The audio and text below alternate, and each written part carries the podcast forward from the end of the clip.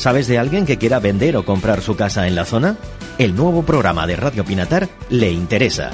Juana María y Borja te descubren todos los secretos y trucos del mundo inmobiliario para que comprar o vender sea fácil y evites desagradables sorpresas en el proceso. Todos los miércoles a partir de las 12 del mediodía.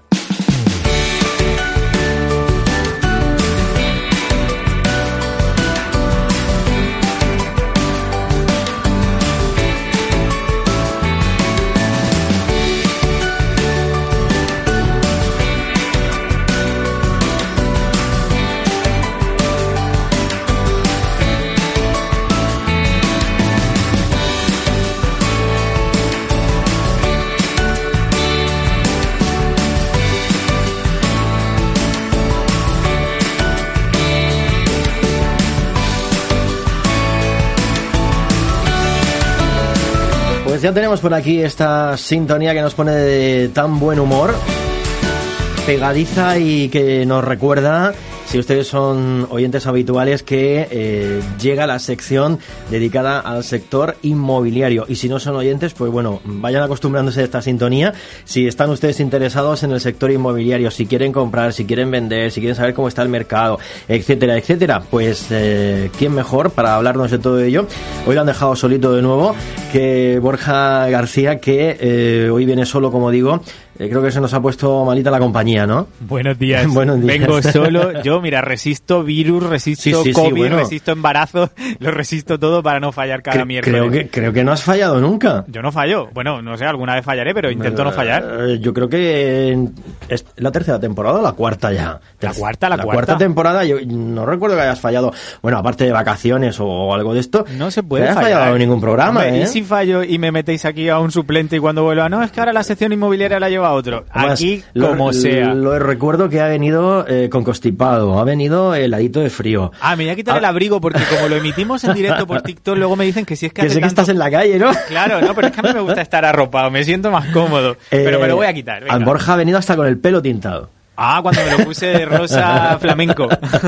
sí, sí, sí, no falla, no falla. No se puede fallar. Bueno, pues eh, sin fallar, mm, ¿de qué hablamos hoy? Porque en cuatro temporadas da para mucho, Pues- pero los temas no se acaban. Vamos a retomar eso que has dicho, sin fallar, ¿de qué hablamos hoy? Vamos a hablar de fallos. Oh, pero de fallos... De fallos, de fallos del sector inmobiliario, porque como todo hay fallos en la vida y el sector inmobiliario tiene fallos y a mí hace un tiempo me, me apodaron cariñosamente uno de nuestros clientes como el chicote inmobiliario El chicote inmobiliario. Y la verdad que me gusta eso, no por chicote, que yo ni lo veo ni lo sigo, pero sí sé a lo que se dedica y, y- y me, me gusta. Y, tra- y- y llevar eso, trasladarlo al sector inmobiliario, eh, es la parte del trabajo en la que mejor me lo paso, en la que creo que más puedo aportar, que más puedo ayudar.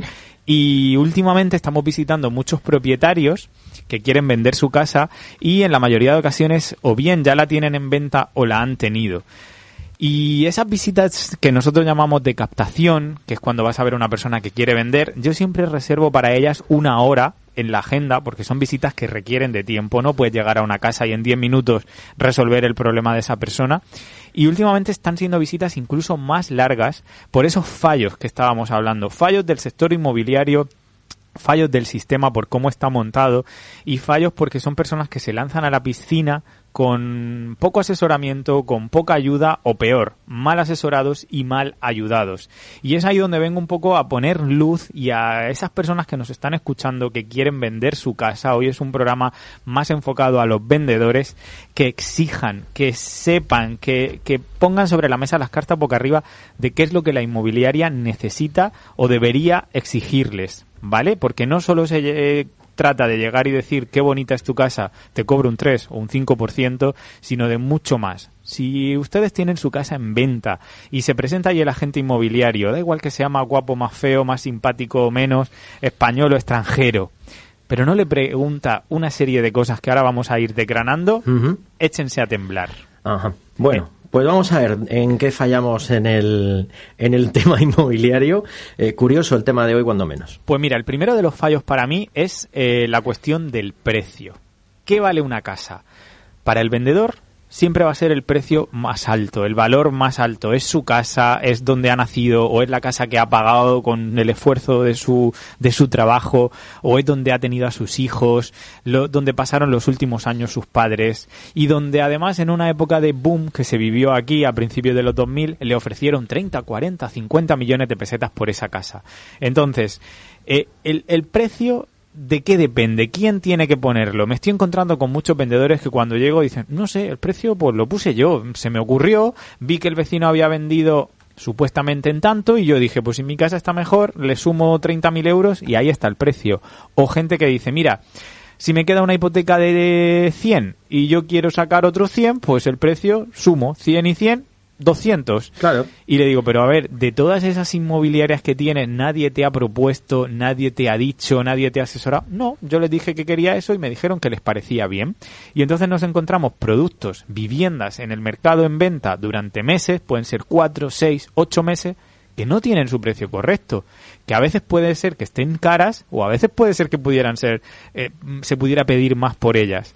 Pero si la inmobiliaria llega y no te dice si es correcto o no, pues tú estás equivocado.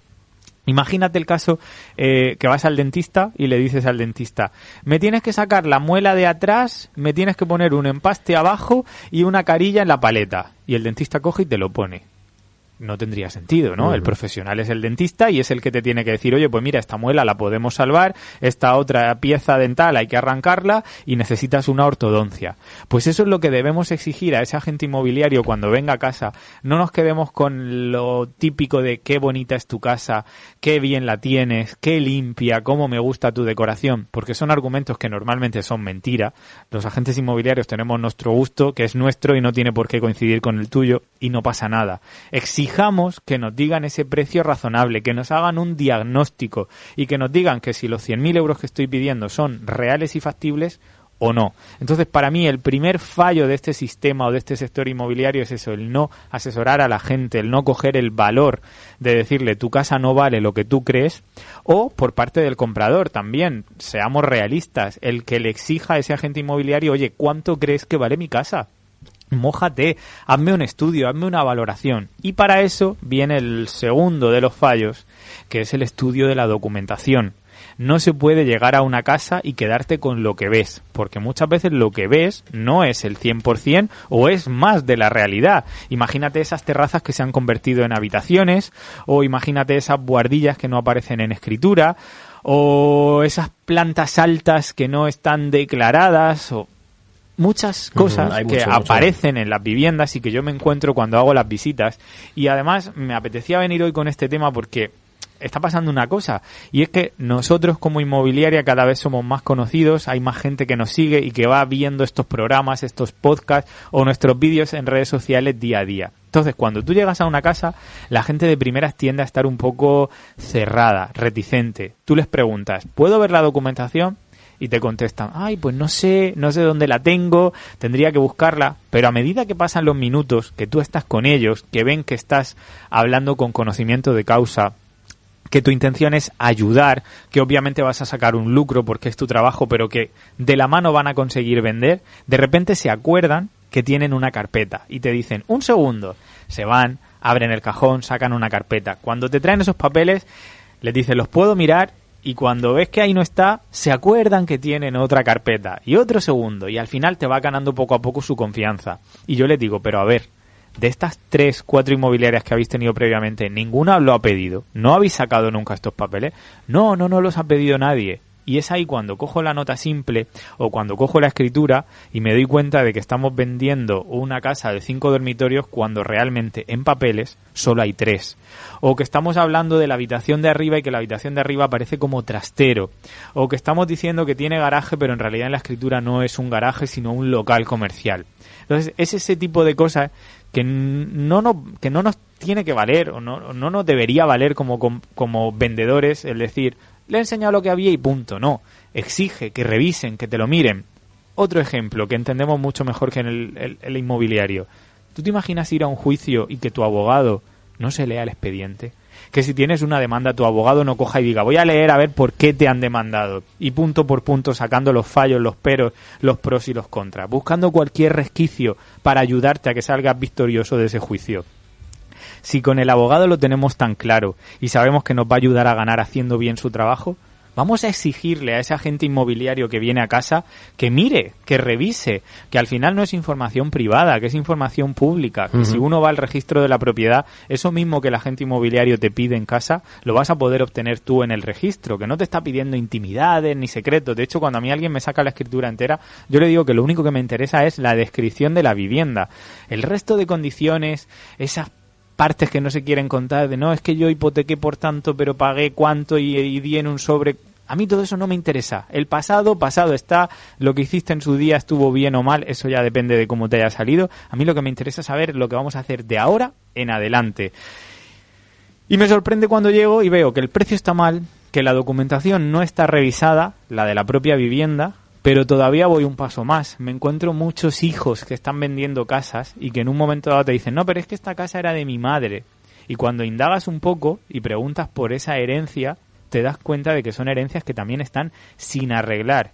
Del tipo, nosotros no lo sabíamos, a nosotros nos lo llevó un gestor y pensábamos que ya estaba todo, como pagamos tanto dinero pensábamos que habíamos pagado por la herencia y no es así. Y cuando luego indagas un poquito más y llegas al registro de la propiedad, los vendedores titulares a nivel registral están muertos, están fallecidos, pero además no de ayer ni de antes de ayer, de hace mucho tiempo. Y entonces tienes que empezar a mover toda esa herencia y dices tú, ¿cómo puede ser que nadie te lo hubiera dicho todavía? En ese estado tengo unos señores uh, en Lopagán. Bueno, que, a veces que, no, que, no, es fácil, porque. No es fácil, tiempos pero pasados. Claro, pero necesitas a alguien que a día de hoy te ponga los puntos sobre las IES, te aclare todas tus dudas y antes de sacar la casa en venta con esas cuatro fotos que todo el mundo puede hacer, que revise y te asesore. Este verano pasado fui a ver un piso a Lopagán que era de unos señores fallecidos, que el piso llevaba dos años en venta con una inmobiliaria de Lopagán y nadie se había parado a mirar esa escritura o esa herencia el piso todavía sigue sin poder venderse porque la herencia en Madrid aún no se ha arreglado. Y te estoy hablando que ha pasado agosto, septiembre, octubre, noviembre, diciembre, enero y estamos en febrero. Siete meses, un piso que llevaba dos años en venta en dique seco porque la documentación no está arreglada. Otro de los fallos más habituales, el de las hipotecas. Si estamos pagando hipoteca lo tenemos súper claro. Tengo hipoteca porque estoy pagando. Quiero vender cuanto antes porque la hipoteca me ha subido. O estoy pagando una letra muy buena y quiero pensar que al que compre se la voy a transmitir, que eso no se puede, pero no es el caso al que me vengo a referir. El problema de las hipotecas pagadas. Una hipoteca del año 90 que se pagó en el año 2002 que la gente no sabe que cuando hipoteca una vivienda tiene varias obligaciones más allá de pagar que nos obsesionamos con pagar y pagar y pagar está muy bien, pero lo que necesitamos es pagar, cancelar esa hipoteca con el banco, pasar por la notaría que nos hagan esa escritura de cancelación de hipoteca y el último paso registrarlo, porque mientras no hagamos estos tres pasos, pagar, cancelar y registrar, no cuenta como sigue apareciendo como que tenemos una hipoteca. Y ahora pasa otra cosa todavía más curiosa lo de los bancos es un cachondeo y que se me siente aquí cualquier director de banco y me diga lo contrario. Lo de los bancos es eh, como la jungla, eh, tanto entidades de siempre como entidades nuevas y lo peor, hay bancos que ya no existen. Esas personas que hipotecaron con un banco que a día de hoy no tiene oficina, que ha sido reconvertido o reabsorbido por otras entidades y a su vez estas por otras, cuando tú vas a pedir documentación de ese expediente y le dices al banco que quieres recuperar esa hipoteca que está pagada, por lo tanto el banco ya no tiene ningún beneficio de ti, y que necesitas un certificado como que no hay deuda, te dicen que la oficina ya no está en San Pedro, que se la llevaron a Cartagena. Cuando vas a Cartagena te dicen que la oficina se la llevaron a Murcia. Y con un poco de mala suerte te dicen que está en Valencia, porque tu oficina ya no existe, porque tu expediente se ha perdido. Y te aseguro y te garantizo que pueden pasar meses hasta que vuelves a encontrar ese certificado con el que te dice que no tienes deuda y una casa con deuda, con hipoteca pendiente, aunque tú la tengas pagada, no la puedes vender. Nos encontramos unos clientes este verano, bueno, fue después de verano, septiembre, en Lopagán con una casa en venta. Un año en exclusiva con una inmobiliaria de Lopagán. Un año sin éxito, un año sin ningún tipo de revisión de documentación y cuando llegamos nosotros nos damos cuenta de que tienen una hipoteca. Ellos son de un pueblo de Andalucía, digamos, y la oficina más cercana tenían que ir a la capital. Eran 50 minutos de viaje. En la capital de esa provincia les dicen que el expediente estaba en San Pedro. Se vienen a San Pedro. En San Pedro les dicen que el expediente ya Aquí no, no está hay aquí. nada, ¿no? Exacto. Que vuelvan a la capital de su provincia. Total, que desde septiembre hemos conseguido ese certificado de deuda cero, que repito, no es solo pagar, lo hemos conseguido hoy. Así que ya a partir de mañana se puede poner esa casa en venta, se puede vender y se puede ir al notario. Pero hasta el momento no se podía y nadie les había revisado la documentación, ni ellos le habían exigido a la inmobiliaria que les revisara esa documentación y nos encontramos los portales inmobiliarios llenos de casas que llegado el momento no se pueden vender y te va a costar un disgusto. Entonces, esa es otra de las cosas. Hombre, para eso estáis los, los profesionales, ¿no? Y algunas veces mm, tampoco. Te he perdido el sonido, me tienes Ah, que perdonar. eh, digo que... mm, ¿Me escuchas ahora? Ahora sí, ahora sí. Eh, digo que para eso estáis los profesionales y algunas veces tampoco. Pero por si el por lo que veo, pero ¿no? si el profesional no está, Claro. exige tú como usuario. Para mí este programa no va orientado a criticar al profesional, que es lo fácil. Es criticar al usuario. Si vas a un bar y el café está malo, te quejas. Está Oye, este café malo, sabe a rayos. Cambia el filtro. Dale esos golpes así, chas, chas, chas, y sacúdelo. Has descalcificado la... Exacto. Si la leche está agria, que esto a día de hoy no pasa, pero antiguamente pasaba, te quejas, oye, mira, me has puesto un café con la leche agria. Y lo tenemos clarísimo. Si vas a un bar, eh, a un restaurante y te encuentras un pelo o te encuentras un- lo que sea, te quejas y te lo cambian. Porque como usuario eh, ejerces tus derechos y lo exiges. ¿Qué le pasa a los usuarios de las inmobiliarias? ¿Por qué tenemos esa impunidad, esa dejadez y por qué no queremos eh, exigir? Vamos a exigir que al final vamos a pagar y que una inmobiliaria como mínimo te va a cobrar el 4%, si no te va a cobrar 3, 4, 5 mil euros de fijo. Entonces estamos hablando de algo mucho más que un plato en un bar o que un café en una cafetería. Vamos a exigir. Señoras y señores que quieren vender su casa, exijan que no solo sea pagar. No podemos luego decir, ah, es que la inmobiliaria solo cobre no hace nada. No, vamos a exigirle, vamos a Claro, decirle que haga que haga, ¿no? que me revise la documentación, que compruebe si tengo cargas, si esas hipotecas están canceladas, si esas herencias están inscritas, que mire si lo tengo todo al día y entonces que me ayude a venderla. Pero no llegue y diga, ah, sí, su casa es preciosa, usted es encantadora, señora, mañana la tiene vendida. Y pasen los meses, los meses, los meses. Eh, esta semana, además, en una de las visitas, que se me fue una hora y media de tiempo, me sentí muy triste, porque yo conocía a los vendedores, eh, ellos tenían un comercio donde yo había comprado habitualmente, y me di cuenta de que habían estado muy mal atendidos, y me decían, Borja, es que hemos tenido muchos compromisos. Digo, ¿compromisos de qué? La típica inmobiliaria del primo de, el vecino de, el amigo de, que te sientes obligado a darles tu casa, como si tu casa fuera una cajita que la puedes plantar allí, y pasan los meses y la casa no se vende, tú estás cada día más ahogado por las deudas, por las hipotecas, por los IBIs. Eh, esa casa que compraste en un momento en, el- en el que tu familia erais cinco personas, ahora estás tú solo, tus hijos se han ido, tu marido se ha separado, te ves ahí solo en tu casa, la casa te come, tú ya no puedes mantenerla, no puedes limpiar el agua de la piscina, el coche no te arranca, eh, una persiana no sube. Y todo eso se podía haber resuelto hace ocho meses, cuando Mm. la casa todavía estaba en funcionamiento. Pero ni el amigo de, el primo de o el vecino han hecho nada. Y como yo les dije, ¿sabes por qué? Porque confiaste en tanta gente que realmente nadie confió en ti.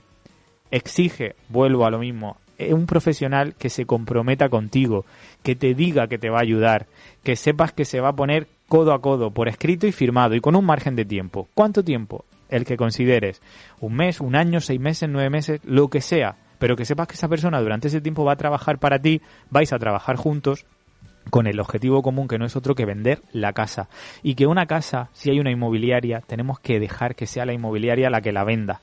No me vale que tú a tu casa entres por la cochera. No me vale que estés acostumbrado a utilizar la puerta de la cocina.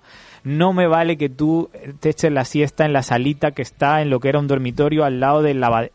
Todo eso me da igual, en el mejor sentido de la palabra. Cuando yo llego a vender tu casa, quiero que el comprador entre por la puerta principal.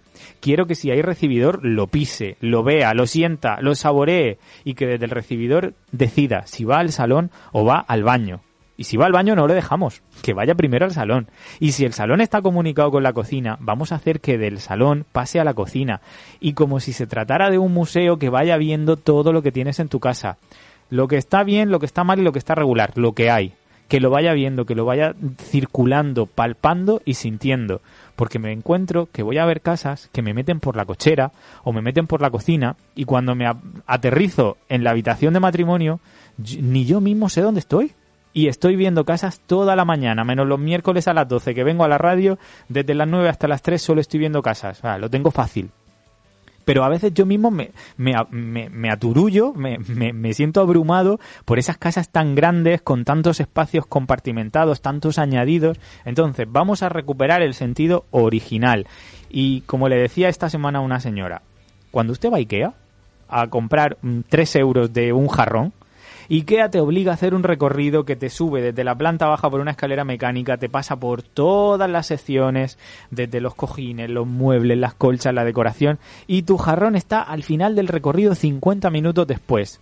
Durante esos 50 minutos te has ido encaprichando no solo del jarrón, de unas pilas, de una bolsita, de una silla plegable y cuando llegas a la caja has comprado lo que querías y más cosas. Entonces, hemos conseguido traer al comprador a casa, hemos conseguido que venga al barrio, que mire alrededor los vecinos que tenemos. Perfecto, estamos en la, en la casilla de salida. Ahora vamos a hacer al comprador que recorra lo que yo quiero, que recorra la casa como es, desde el principio hasta el final.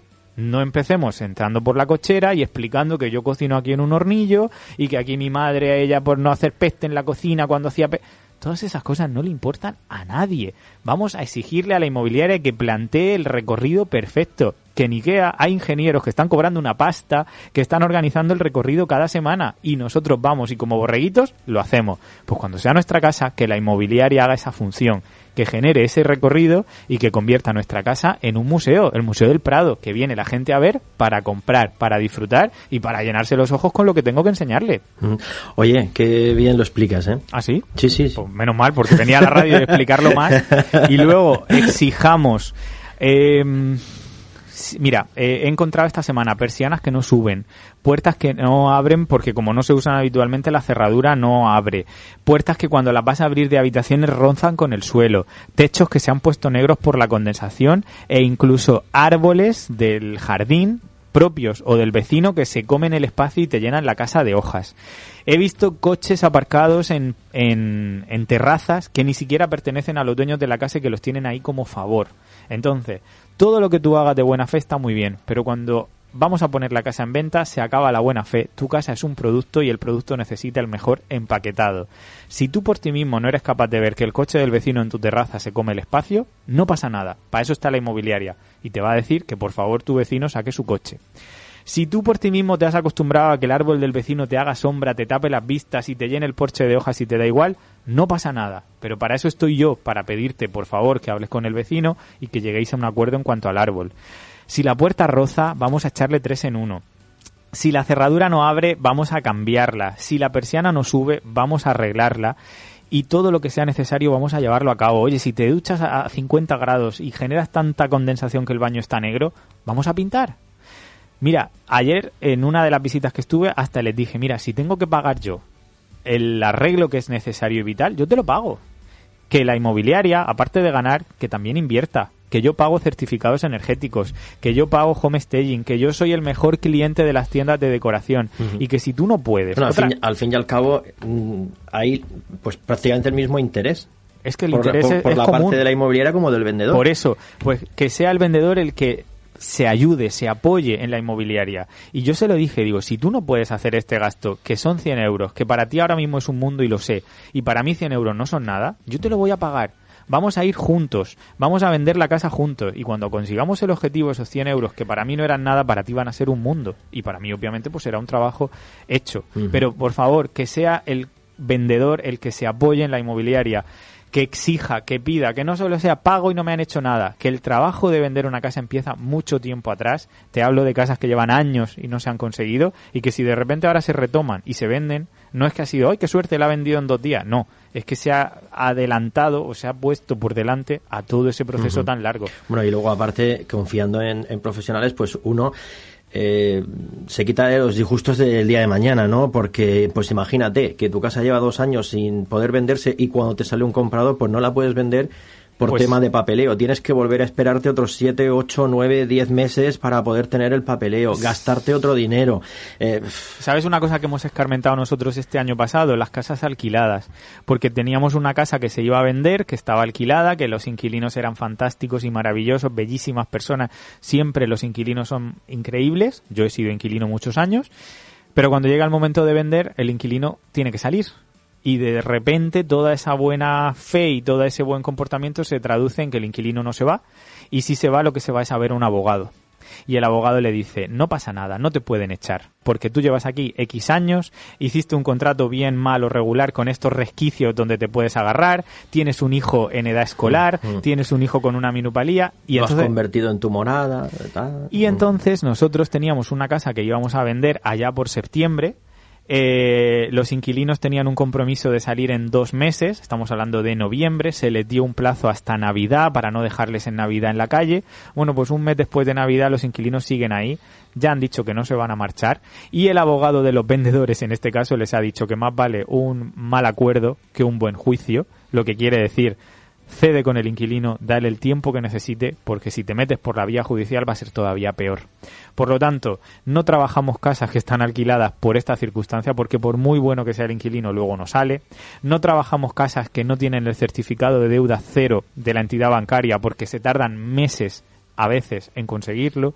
No ponemos una casa en venta donde la documentación, lo que sea, la herencia, el registro esté pendiente, porque luego además todas esas cosas llevan mucho retraso. El registro puede tardar tres meses, dos meses, un mes y medio, y cuando el comprador está, el tiempo apremia, te entra la ansiedad, él quiere comprar ya. Entonces, tenemos que trabajar casas que estén preparadas, listas para salir. Todo lo demás es perder el tiempo, es crear falsas expectativas y es engañarnos todos, el vendedor, el comprador y por supuesto la inmobiliaria.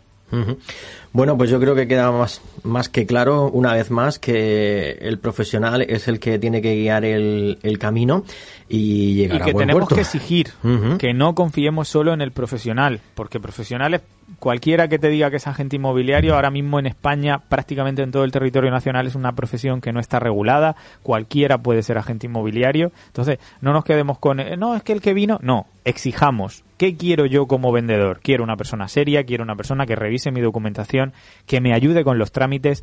No hemos hablado de los certificados de final de obra. El 50% de las casas de nuestro pueblo tienen el certificado de final de obra sin hacer, sin registrar. La gente no sabe lo que es. Pero si tú como profesional le explicas, mire usted, esto simplemente hay que traer aquí un técnico, un arquitecto, un aparejador, que diga que la obra está finalizada, ese papel llevarlo al notario, levantar un acta, firmarla y registrarla. Si tú eso no se lo explicas con esta sencillez y claridad, y claridad, claridad, claridad, Claridad. si tú no se lo explicas así, la gente se agobia. Pero necesitas de alguien que tú le exija, oye, lo tengo todo bien, mira a ver, léetelo. Volvemos al ejemplo.